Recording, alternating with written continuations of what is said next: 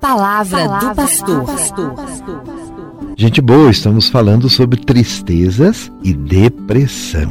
É possível uma terapia divina na depressão? A fé pode ajudar a superação deste mal? Olha, nos dias de hoje, cada vez mais corre-se o risco de cair no vazio existencial.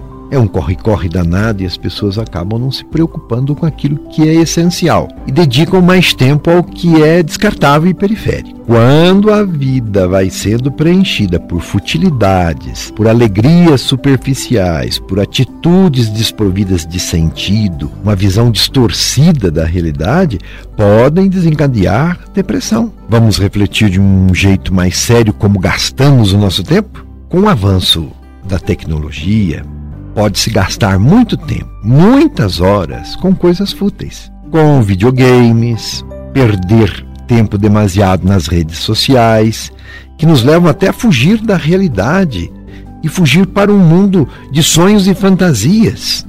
São tantas trivialidades que a vida vai sendo conduzida sem um projeto mais forte, mais firme, com mais sentido, sem planejamento e sem o empenho por sonhos que possam ser de fato realizados. Outros casos, como na vida afetiva, os relacionamentos amorosos sem compromisso, a banalização do sexo fora de um contexto de verdadeiro amor, geram sentimentos de culpa, geram estresse e depressão.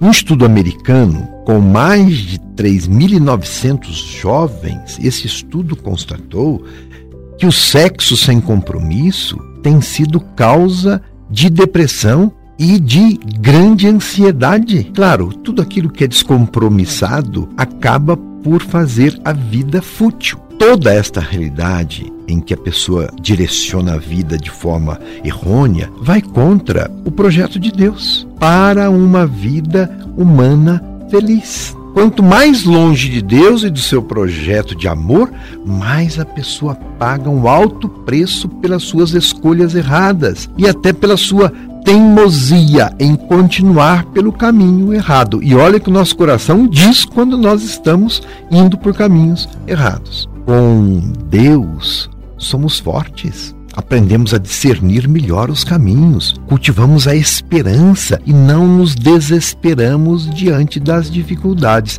Então é possível sim uma terapia divina na depressão. Sem Deus, a única força é o apoiar-se em si mesmo. infeliz do homem que guia o outro homem. O ser humano não é onipotente. O Todo-Poderoso. Daí a necessidade de buscar uma verdade que o transcende. E essa verdade é Deus. E nesse reconhecimento de Deus em nossa vida, o ser humano encontra paz interior, mais ou menos assim como um menino que vai de mãos dadas com o seu pai por um caminho difícil. Não tem medo o menino, porque se sente seguro, na segurança daquela mão que o conforta e que o guia, de uma mão forte. Da mesma forma, no caminho da vida, a pessoa que confia em Deus sabe que há riscos de todo lado, mas sua fé em Deus a faz olhar para o futuro com serenidade, porque tem certeza de que não está sozinho no grande desafio da vida, de que Deus, que é Pai, a protege. A pessoa com depressão necessita deste auxílio espiritual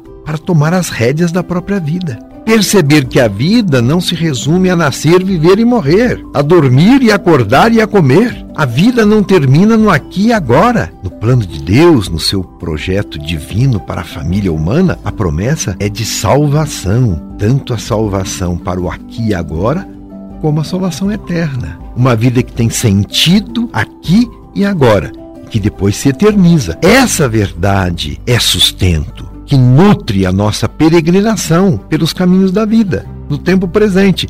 Cremos na força do bem sobre o mal. A terapia divina é o nosso consolo diante do sofrimento, da perseguição, da desolação, e como diz assim o salmista no Salmo 91, versículo 7: Mil poderão cair ao seu lado, dez mil à sua direita, mas nada o atingirá. A terapia divina não substitui a terapia profissional e médica, mas é um grande auxílio. Deus vem ao nosso encontro na força da sua presença em nós, na realidade da experiência comunitária, na igreja, na partilha de experiências, nos gestos solidários, na fraternidade. Por isso que não podemos nos distanciar do relacionamento com o outro. Quando a pessoa está deprimida, ela tende a ficar solitária. Veja como este é um caminho doentio. E quando nós procuramos o outro, é porque nós estamos sadios. Daí a necessidade de conviver e não ficar entregue à solidão. Busque também o apoio na oração. Oração é conversa íntima com Deus. Não se reduz a oração simplesmente à recitação de fórmulas. Procure ver Deus como um amigo, um confidente e um conselheiro, e você irá conhecê-lo como Salvador. Aproxime-se de Deus para falar dos temores, das ansiedades, das dúvidas, como também para agradecer as coisas boas da vida. Experimente na oração a confiança em Deus. Quanto mais conhecemos Deus por meio da oração e também da Sua palavra, mais desenvolvemos essa confiança e mais a nossa fé se fortalece. E com mais coragem nós vencemos os desafios da vida. Que possamos, com amor e confiança, nos aproximar de Deus e nele depositar toda a nossa esperança, assim como está no livro de Isaías, Isaías 41, versículo 10. Por isso, não tema, pois estou com você. Não tenha medo, pois sou o seu Deus. Eu o fortalecerei e o ajudarei eu o seguirei com a minha mão direita vitoriosa. Confie nessa palavra. Por parte da família, espera-se muita compreensão com aqueles que se encontram numa situação como essa de depressão. É o que o Papa Francisco nos diz em uma de suas homilias. Diante de uma pessoa que sofre, as palavras podem ferir, o que conta é estar perto, fazer sentir a proximidade, o nosso calor humano, mas não fazer discursos, ensina o Papa. Quando uma pessoa sofre, quando uma pessoa se encontra na desolação espiritual, você tem que falar o mínimo possível e você tem que ajudar com o silêncio, a proximidade, as carícias e com a sua oração diante de Deus. Vamos continuar refletindo. Tá gostando do tema? Importante, não é?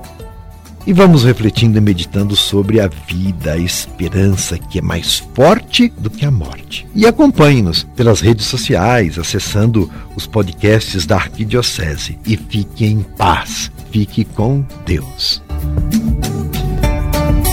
Você ouviu Palavra do Pastor.